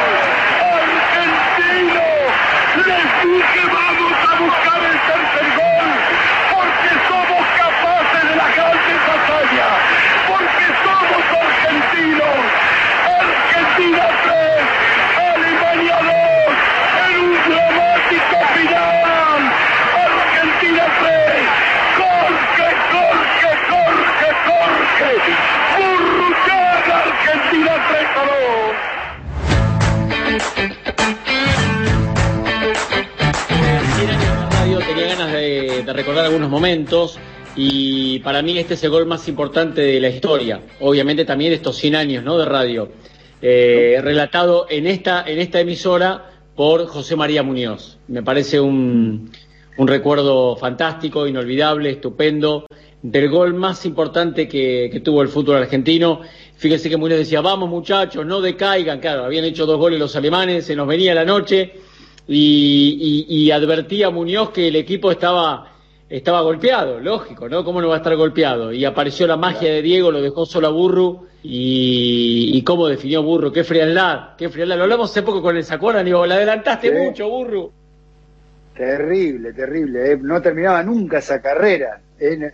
Recuerden que había televisores chiquitos en esa época todavía, a tubo, eh, y le parecía que en, en cualquier momento Burru no llegaba. Y a propósito de los 100 años, re- cuando remarcabas eh, este ciclo laboral deportivo y la antigüedad, Martín, eh, vos sabés que la radio argentina fue la primer radio de, de- de habla hispana de todo el mundo. Claro. Que viene, ¿eh? Que fue en el Teatro Coliseo la primera emisión, Argentina. El 27 de agosto de 1920, donde hay un grupo de amigos radioaficionados aficionados a, a las comunicaciones, hicieron la primera transmisión que tuvo una audiencia de más o menos 50 personas, pero bueno, para la época era todo un acontecimiento, ¿no? Qué maravilla ese relato. Sí, Eh, Jorgito. Yo quería aprovechar la oportunidad porque obviamente para uno es un honor estar hoy en la Oral Deportiva. Yo he crecido escuchando las transmisiones históricas de, de los distintos equipos deportivos de la Oral Deportiva y, y sobre todo también para mandarle un abrazo a, a Héctor Barbeta, que es un periodista de mi ciudad de Esperanza, que fue el primero que me dio la posibilidad de estar laburando en radio allá, una, en Esperanza. A ese señor tenemos que insultar nosotros. ¿Cómo se llama? es el culpable. Barbeta. Eh, Palolo Barbeta, así es el apodo. Él no, Bueno. Esperanza es un gran relator que alguna vez, mirá lo que son las cosas, alguna vez relató para Rivadavia. ¿sí? Una-. Esperanza es una zona muy fuerte el básquet, eh, donde bueno hay clubes importantes, y, y alguna vez él fue relator para Radio Rivadavia, así que un, un abrazo porque él fue el primero que me dio la chance en, en mi ciudad. Yo le contaba a Dani hoy, en- hoy le contaba a Dani en Lieberman en línea que mi primer trabajo fue, fue en radio en radio Casablanca, FM Casablanca, 93.3 del dial, Fragata Sarmiento 1170, planta baja, Fragata Sarmiento y Gaona. Tenía que comprar el espacio y buscábamos publicidad de la empanada de la esquina, el barcito, el kiosquero, el peluquero, sorteábamos un corte. Eh, nada, juntábamos, hacía- así es el fútbol, se llamaba el programa, hacíamos la previa del fútbol y el post del fútbol el lunes. Y, y así logramos nuestras primeras acreditaciones en los estadios, que te acredite Boca, que te acredite River, que te acredite Independiente, hoy le contaba Mario Peripoli. no. Claro, y el día, le contaba a Dani, el día que abrías el sobre y había dos credenciales, podías ir con alguien, podías invitar a un compañero. Ni hablar el día que te tocaba, que tocaba, escuchen esto, ¿no? Porque la gente cree que uno empezó hoy en Fox, ¿no? O algunos dicen, no, vos te haces famoso con Messi. 93 esto que estoy contando, ¿no? Messi no sé si había nacido, si había nacido. Eh, el día que abrías el sobre y había un vouchercito espantoso, un papelito que decía válido para catering. No, eso ya era. Que Era la gloria. Que te toque la ¿no? terrible, terrible. Bueno, después vino Radio La Red, después vino nada, todo lo que, lo que nos ha pasado a todos, que es muy lindo. Yo trabajando en 11 radios diferentes de, de la Argentina, eh, un, medio, un medio fantástico y que nos encuentra hoy, increíble, ¿no? Como nos encuentra hoy en plena pandemia, eh, construyendo o reconstruyendo o siendo parte, porque la verdad que no estamos para reconstruir nada, siendo parte de- del programa con, con más trascendencia en la historia de la radio mundial. 87 años seguidos, ningún programa lo ha logrado y Oral Deportiva con diferentes, diferentes conductores, diferentes equipos, diferentes dueños de radio, pero nadie, nadie en algún momento dijo, che, Oral Deportiva, un co-". no, la Oral Deportiva es la nave insignia de, de esta radio, ¿no? Es como, es el, es, creo que es una marca, una marca propia tan grande como Rivadavia, creo que Radio Rivadavia y la Oral Sí. Deportiva son dos marcas Sí, que sin duda. ¿no? son imposibles de despegar aparte. Y la historia nos hizo un regalo, porque en definitiva, con el paso del tiempo, cuando se escriban los libros y se recurran a los 100 años de la radio en Argentina, la Oral Deportiva va a tener este equipo. Sí, señor. O sea, Sí, señor. Con esa foto que les acabo de mandar recién, que le saqué. Eh, bueno, Valobra, ¿cómo le va? ¿Cómo está? ¿Está contento con la llegada de Mondragón? Ya le hicimos ahí eh, el pase para que usted empiece a molestarlo todo el tiempo, ¿eh? Sí, sí, Martín. Eh, bueno, sí, por supuesto lo, estamos llamando ya día a día para ver qué, qué es lo que va a hacer por, por Independiente. eh, y está claro que, que marcó una época para muchísimos hinchas Independiente que, lo tenían realmente como un ídolo, porque la verdad que, dejó mucho en el club. Así que bueno, ahora tendrá que trabajar desde, desde otro lugar, está claro, pero eh, creo que puede llegar a ser muy, muy importante, Martín. Novedades de Independiente Dale. al día de hoy, eh, Pucineri quiere refuerzos y ¿sabes lo que pasa, Martín, muchachos? Los refuerzos no llegan, esta es la, la pura realidad, en Independiente hay muchos problemas económicos, eh, pero bueno, van a llegar refuerzos. Recién hablé con el representante, con el señor eh, Greco, que, que te manda muchos saludos, Martín, eh, es el representante de Gastón Olveira, es el arquero de River de Uruguay, Independiente primero quería a, a el peruano que está trabajando en la MLS, es imposible desde lo económico, así que bueno, este es el nombre eh, más potable, más terrenal, que es Gastón Olveira. Bueno, Pusineri no está muy convencido, pero bueno, eh, es una posibilidad cierta y, y concreta. Y después hicieron una oferta por el 5, Martín, que quiere sí o sí eh, que lo conoce de fútbol colombiano, que es Jason Gordillo, ya Independiente hizo una oferta, eh, me parece que los colombianos van a contestar que no es lo suficiente, pero bueno, eh, es el 5 que, está buscando eh, sí o sí el técnico de Independiente. Correcto, Martín. ¿cómo, ¿Cómo se toma la llegada de Farid, la convivencia, como él contaba, con Burruchaga, con, con digamos, cada uno en su rol? Y, e imagino que, que es bueno tener un embajador así, ¿no? Un tipo que abre puertas en el mundo entero. Sí, sí, sí, sí, totalmente. Eh, recordemos que con Boruchá, bueno, fueron compañeros en aquella Supercopa de- del 95 que se logró en, el Maracaná. Eh, hay una muy buena relación, pero bueno, dejó bien claro, ¿no? Farid que la idea no es meterse en la parte futbolística, pero es un aire de, muy importante para Independiente para, bueno, eh, sumar cuestiones económicas que le puede llegar a traer Independiente ingresos, ¿no? Que necesitan y mucho. Eh, pero bueno, de acá a fin de año va a ser complicado por todo este tema de la pandemia. Como lo dijo Farid, yo creo que lo, lo fuerte de él se va a empezar a ver a partir del año que viene si es que todo mejora.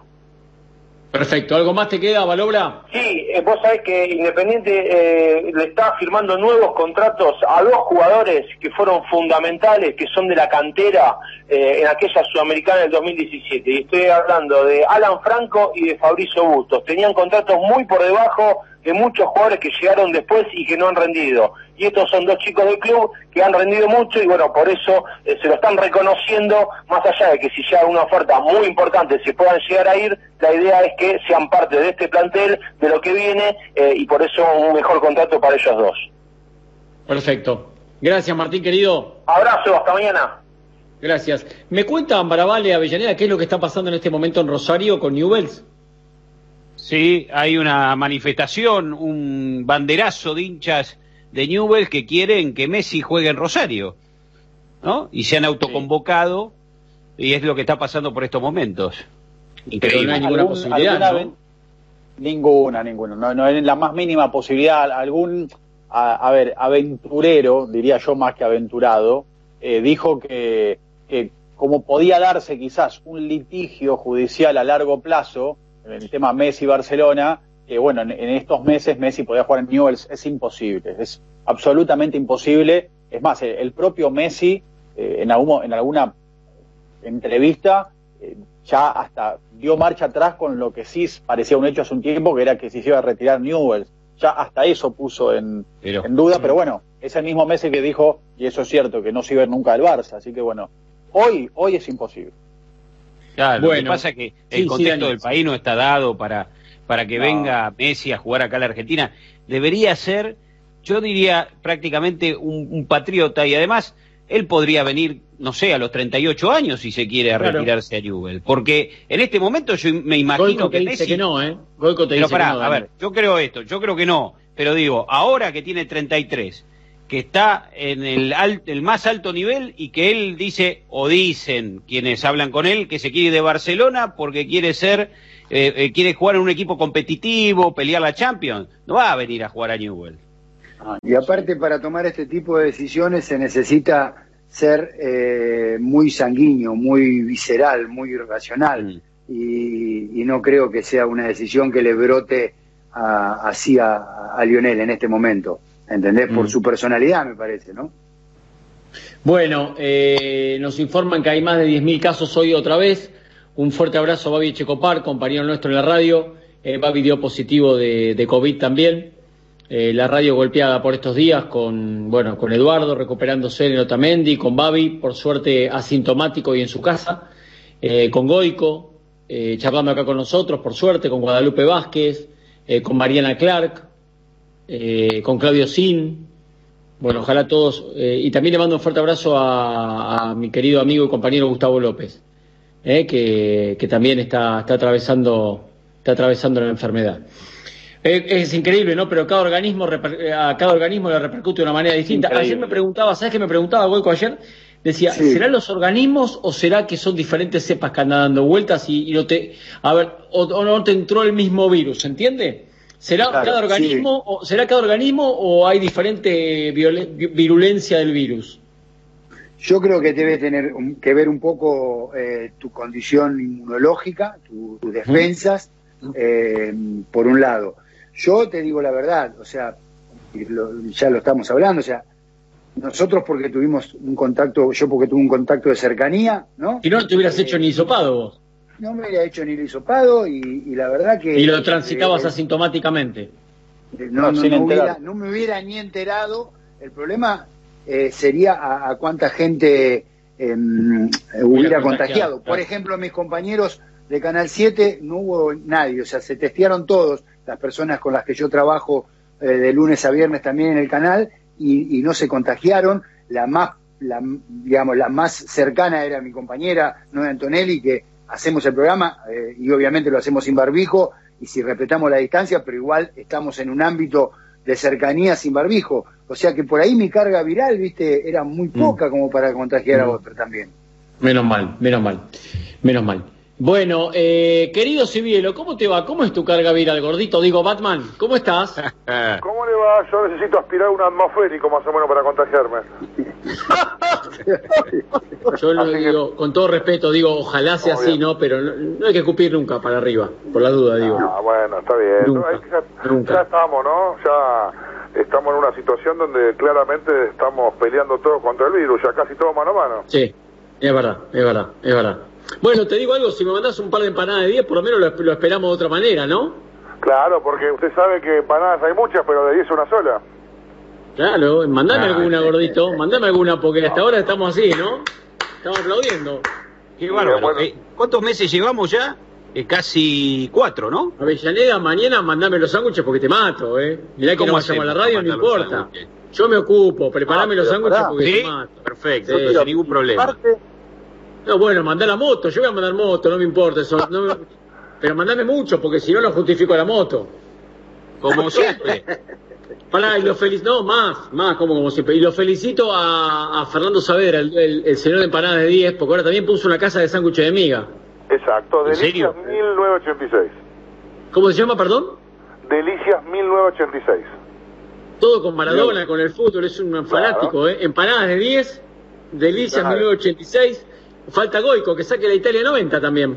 Sí, ahí- yo creo que ahí podemos hacer el sándwich de Goicochea, ¿eh? Epa. El de Molleja, el de Molleja y Goz. No, el de Molleja y Portobelo. ¿Sándwich de miga? No, Muy a mí bien. me gusta el sanguche- Me gusta el sanguchito, pero siempre siendo el pan, ¿eh? Bueno, te escuchamos, querido Cibielo. Bueno, a ver, eh, ayer terminábamos de hablar deportiva y contábamos dos historias que hoy siguen avanzando, pero más que avanzando diría, sigue la historia, pero para mí difícil que llegue a buen puerto. Primero, Boca por estas horas cataloga la oferta del Al Sabad, del equipo que se llevaba a Nega, el equipo de Qatar, cataloga de poco seria. ¿Les parece que es una, una oferta demasiado baja para empezar a charlar de llevarse a Carlos Izquierdos? Ofertaron 2 millones de dólares. Boca para empezar a charlar por Izquierdos, la oferta tiene que empezar por 5 millones de dólares. Por consiguiente, estamos hablando de una lejanía importante, ¿no? Me parece que más allá que tienen mucho dinero y todas las cuestiones, y más allá que esté el famoso técnico Caiciña ahí, que lo tuvo aquí a Izquierdosa en algún momento en Santos Laguna y toda esa historia, no sé si se va a estirar a tanto dinero por un jugador tan grande eh, y sobre todo siendo defensor. Lo que sí resulta extraño es que la oferta la trae el representante y hace dos semanas Izquierdo firmó una renovación con Boca, ¿no? Eso sí es medio particular, pero bueno, son cosas del fútbol, de este fútbol moderno. Lo que yo quiero decir es, Boca la tiene muy clara. Lo quieren izquierdos, hay que poner la papota, como dicen en algunos antros. Bueno, hay que poner el dinero. Si no, eh, Carlos Izquierdos seguirá jugando Boca, que es una pieza fundamental para Miguel Ángel Russo. Algo parecido pasa con Iván Marcone, que ayer yo decía... ¿Quién juega con Izquierdos? ¿Juega Alessandro López o Zambrano tiene chance de quedarse ahí con el puesto? Para mí arranca Lisandro López. Ok. Además Muy venía bien. de una lesión, Zambrano, ¿no? Sí, en realidad una molestia, pero no, no, no, no, no, no le va a impedir jugar dentro de poco cuando arranque la Copa Libertadores. Es más, yo creo si si hoy estamos jugando a ver qué puede parar Boca en su en su vuelta a, a la Copa Libertadores con Libertad, yo no creo que esté muy lejos de lo que vimos del equipo que salió campeón. La única duda que yo tengo es si Russo se termina dando el gusto que intentó en aquel en aquel debut con Independiente de juntar a Tevez y Zárate y que después no lo pudo hacer más por la lesión de Mauro Zárate eh, o continúa Soldano. Pero después el equipo que todos sabemos que juega Buffarini que está esa dupla que dijimos recién de Izquierdos y Elicha López Fabra que es titular indiscutido Salvio, Campuzano, Paul Fernández, Villa, Tevez y bueno, ahí yo tengo la duda de Soldano eh, o Zárate, pero no creo que haya grandes dudas de lo que va a ser el armado de Boca pensando en la Copa Libertadores. No nombré ahí porque es suplente a Marcone.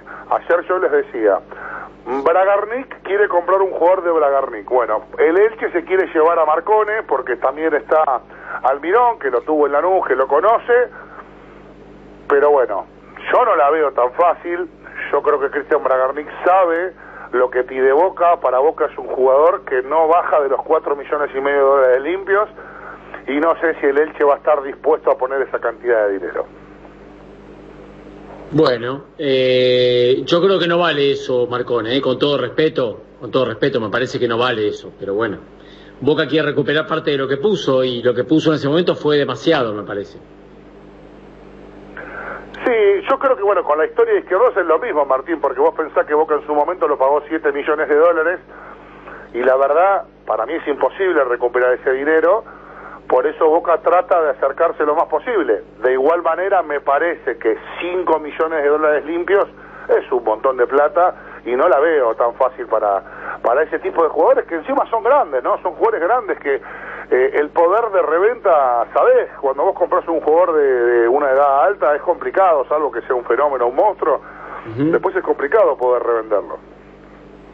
Perfecto, Claudito, te mandamos un abrazo grande. Bueno, para cerrar y despedirme, les cuento que Cardone y Maroni se van a hacer dos hisopados. Si está todo ok, fin de semana se suman a, a la burbuja sanitaria. Pero ¿cómo? No hizo ni una semana de cuarentena, viejo. ¿Cómo es No esto? importa, pero se aprobó el protocolo, entonces ahora jugador que se testea, jugador que se puede unir al protocolo. Pero el protocolo no es para la Conmebol cuando arranque la Conmebol Libertadores. Bueno, no sé, Boca lo entiende de esa manera, entonces Boca va a isopar y lo sube a la burbuja. Bueno. ¿Cómo es subirse a la que- burbuja? Voy a preguntar ahora, ¿eh? ¿Cómo es? Eh, Martín, ese es un tema. No, pero joda, Jorge, dale. está- todos Sí, sabemos sí, muy bien, sí. todos sabemos muy bien que el protocolo lo consiguió la Conmebol y es para cuando llega un equipo, los charter. Ahora, si quieren por eso- pasarse de vivo, lo de Boca no, no va. Por eso te digo que es un tema para analizar.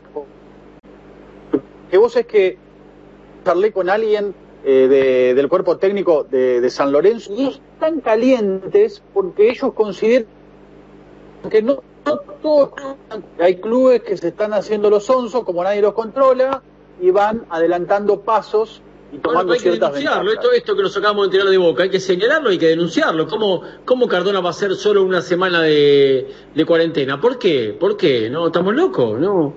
Ca- Cardona no, no, no, es- no tiene más beneficios que un habitante Sí. normal, ¿no?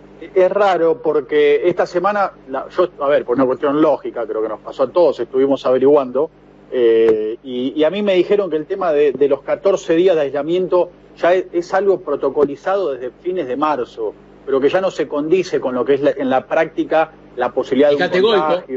Goico Sí, nos dijo que bueno. serían menos días de 14. Por eso, por eso. Incluso a mí me dijeron que hasta menos de 10. Así que puede ser, ¿eh? que ande ahí por los 7, 8 días. Bueno, gracias, Claudito. Abrazo enorme para todos. Que esté muy bien. Los saludo a Rodrigo Ancora, que está en los estudios de Radio Rivadavia. ¿Cómo le va? Hola a todos, buenas noches. ¿Todo bien? Sí, muy bien, por suerte aquí desde tempranito en la radio, con, con todos los compañeros.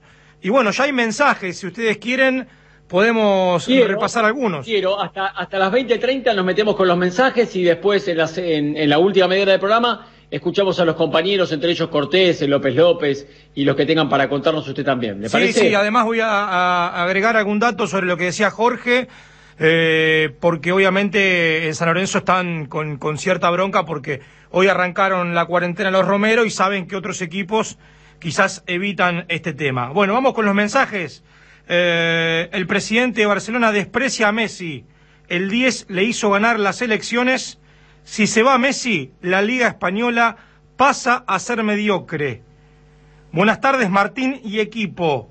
Si Messi se quiere ir de Barcelona, que se vaya, pero que no haga todo el teatro que está haciendo, que se reúna con los dirigentes y que hable con ellos. Alejandro de Lanús.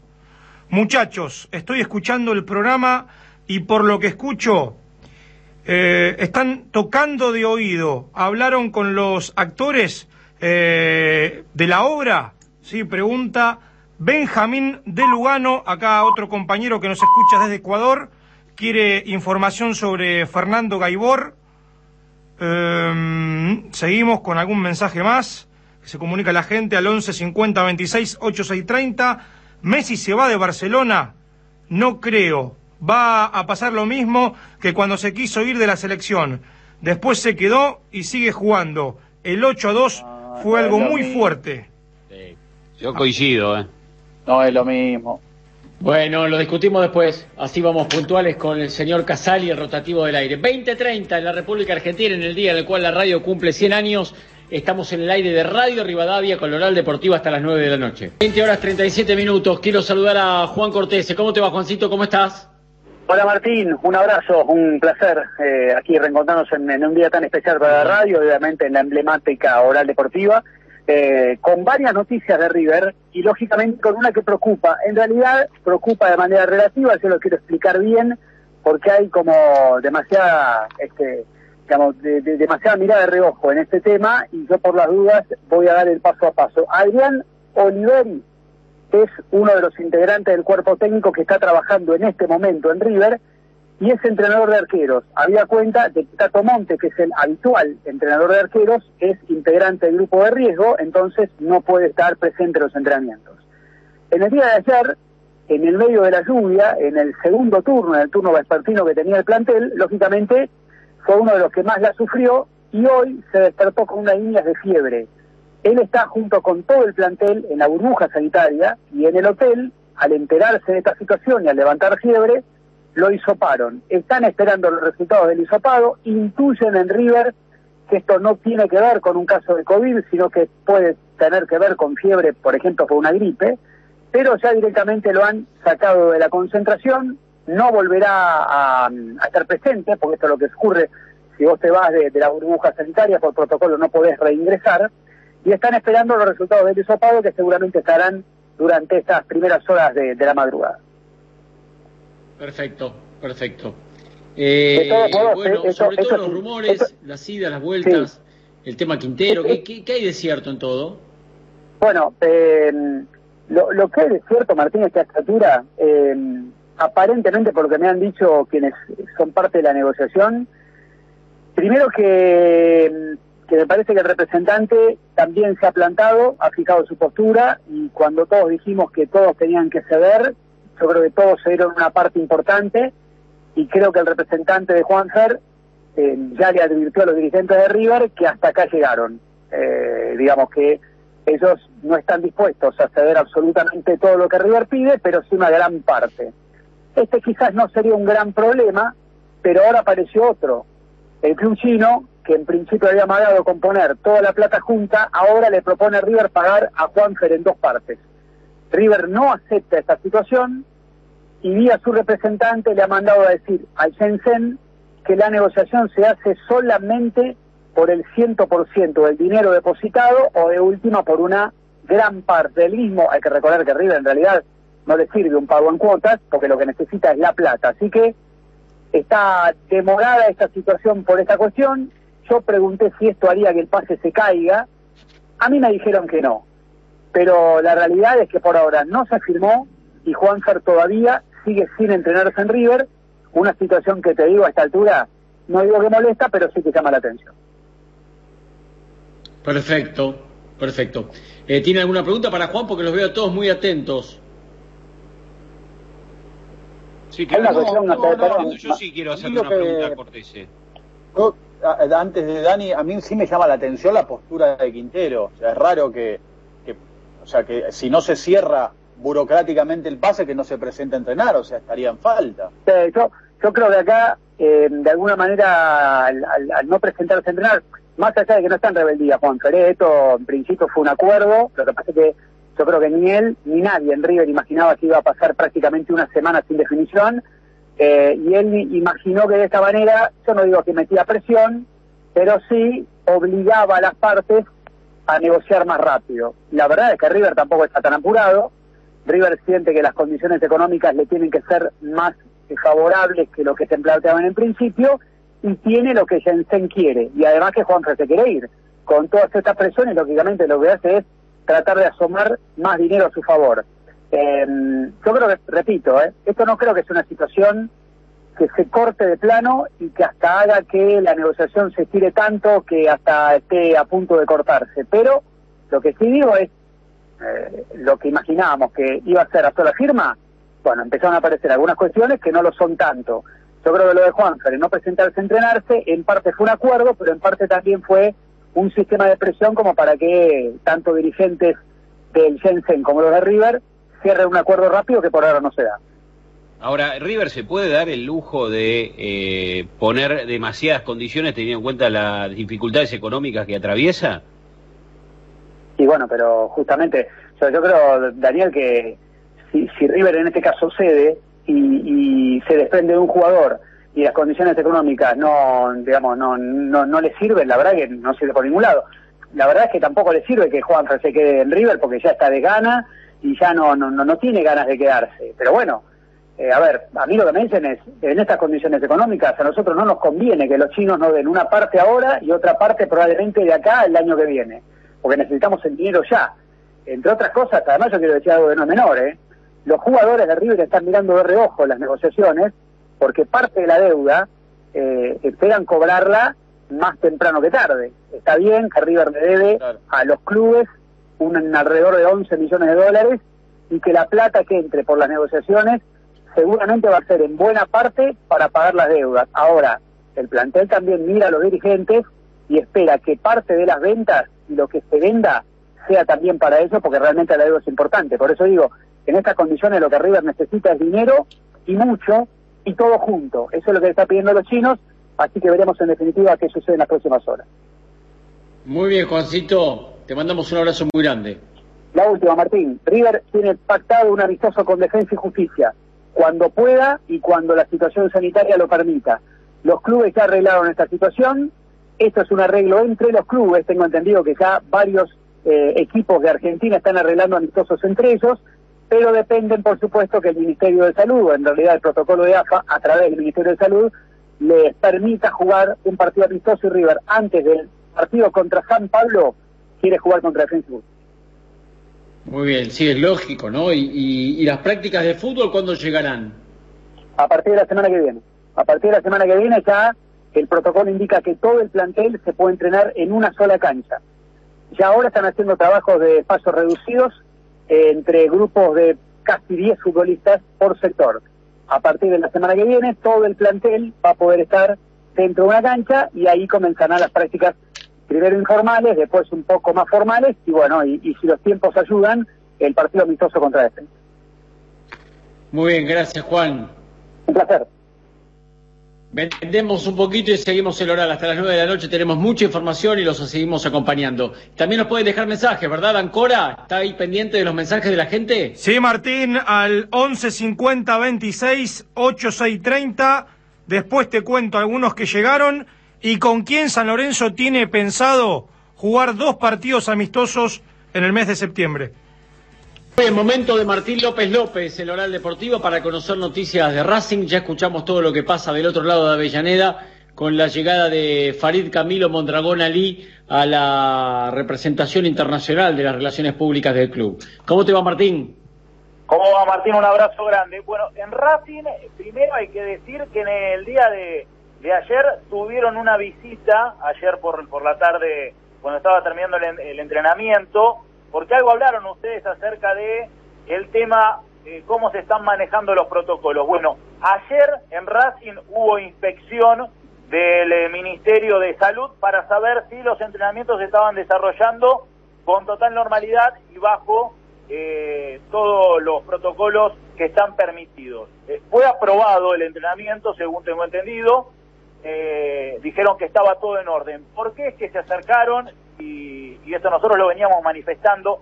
Racing desde la segunda semana de entrenamiento, basándose eh, en lo que había manifestado el Ministerio de Salud, estaba entrenando en grupos de 8 y 10 jugadores. ¿sí? Racing lo informaba, incluso a través de sus redes sociales y eh, la, gente de prensa, porque decían que esto estaba permitido. Bueno, fueron a chequear, Racing sigue entrenando con grupo de 10 jugadores, dijeron que estaba todo ok, así que eh, para el lado de BKCC, por ese lado, tranquilidad, más allá de que los están siguiendo de cerca porque, eh, como, como comentaban, algunos clubes se ve que pegaron el grito para, para denunciar algún tipo de irregularidad que creían Racing estaba cumpliendo. Ok, muy bien. Sí. Bueno, A mí BKC me está conforme con lo que tiene, espera más jugadores. ¿Cómo es la mano en Racing? Bueno, eh, en Racing están esperando la llegada de Melgarejo, que en principio iba a llegar el sábado, ahora me dicen que por el tema de papeles se demora y va a estar arribando el día lunes. También espera porque se suma a los entrenamientos Fabricio Domínguez, que es un juvenil que pertenece a Racing, que estaba préstamo en Tigre, que había tenido un problemita de papeles para viajar de Uruguay a la Argentina, que ya llegó el viernes, pero que está realizando la cuarentena y recién se va a sumar la semana que viene a los entrenamientos.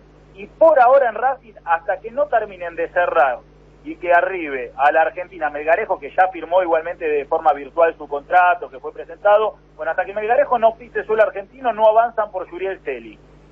Una vez que termine de estar Melgarejo y que Racing avance por Juriel Celi, se re- eh, se- Racing se retira del mercado de paz. A mí lo que me dicen es que Racing, después de ver si puede cerrar a Celi, eh, ya está conforme con lo que tiene. Eh, lo de Celi igualmente tiene que ver más pensando eh, en el año que viene, porque creen que eh, pueden llegar a venir a buscar en diciembre, enero a Matías Rojas y ya quieren tener a su reemplazante dentro del plantel. Por eso es que tampoco están tan apurados y con lo de Melgarejo Racing ya estaría bastante tranquilo. A partir del 8 de septiembre Racing finalmente va a ir al hotel NH, NH Bolívar. ¿sí? Ahí va a realizar la burbuja del 8 de septiembre hasta el 30, ya con la competencia de la Copa Libertadores, pero siempre va a ser base eh, en ese hotel, entrenando obviamente en el predio Tita Matiusi y en el estadio como lo viene haciendo hasta el momento, y al igual que River, como decía Cortese, ya tiene cerrado de palabra. Cuando los autoricen un amistoso con Defensa y Justicia, tengo entendido, buscan un segundo amistoso y la idea sería con Tigre, porque no quieren jugar ni con Boca ni con River. Muy bien, Martín querido, te mandamos un abrazo grande. Abrazo grande, hasta luego. 20 horas 52 minutos, ya venimos con Goico, con Barabale, con Dani para el cierre del programa y con Rodrigo Ancor y las novedades de San Lorenzo de Almagro. Muy bien, 20 horas 56, los últimos minutitos son para Ancora y para mis compañeros Goico, Barabale y Avellaneda. Sí, Rodrigo. Bueno, Martina, ¿te acordás que ayer cerrábamos con el tema de los Romero que estaban retenidos? Señor, estaban retenidos en el aeropuerto de San Fernando. Bueno, eh, se pudieron ir recién a las 22.35, es decir, que estuvieron más de dos horas eh, detenidos, demorados, porque no podían salir por falta de documentación. Hoy ya arrancaron la cuarentena, se entrenaron en un eh, complejo en, en Canuelas, una, en, a ver, en una casa en un country con, con buenas dimensiones y, obviamente con un buen campo de deportes. El resto del plantel trabaja en Ezeiza, hoy volvió Sequeira, el primer futbolista que había sido eh, había dado positivo en San Lorenzo de COVID-19, de no mediar inconvenientes. El lunes aparece en Ezeiza Herrera y arranca San Lorenzo una burbuja sanitaria hasta el 9 de septiembre, todo en el complejo de la AFA en Ezeiza. La idea es jugar dos partidos amistosos. Las fechas estimativas son las del 12 de septiembre y 19 de septiembre y los equipos serían Argentinos Juniors y Banfield. Muy bien, muy bien. Eh, San Lorenzo con los Romero y con quién más? ¿Le alcanza con lo que tiene o está buscando? No, para mí tiene plantel de sobra, no, no está buscando jugadores. Puede aparecer alguna promesa, eh, alguna sorpresita, pero más eh, vinculado a esto, algún futbolista joven que esté en el ascenso y que llegue en modo apuesta. Pero no creo que San Lorenzo, por lo que he averiguado, eh, siga incorporando futbolistas sino todo lo contrario, está buscando o tratando de vender a algún otro jugador. Hay superpoblación en la parte defensiva del equipo, hay muchos centrales, hay muchos laterales derechos, me parece que por ahí está la idea del club de buscarle salida a, jugadores y, también mencionar lo de Ceruti, por ejemplo, lo de Gudiño, que volvieron y que no, no van a ser tenidos en cuenta por el técnico. Perfecto. Gracias, querido Ancora, por estar ahí en el estudio. También el abrazo para Hernán Sisto en el día de hoy en la producción. Germán García Groba se tomó el día.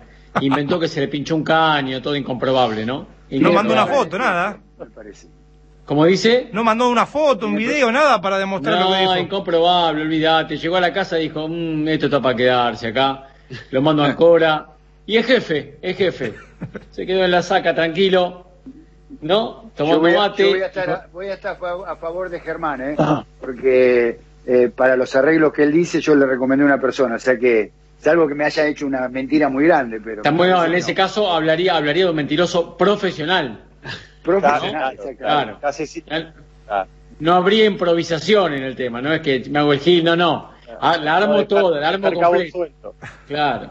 Bueno, muchas gracias. En el día de los 100 años de la radio, muy contentos de haber hecho, en el caso, en el caso nuestro con Dani, cuatro horas de radio en el día de hoy, estas dos de Oral Deportiva para, para cerrar esta jornada. Mañana viernes nos encontramos, nos encanta verte bien, Goico, y que siga todo así. Gracias. ¿eh?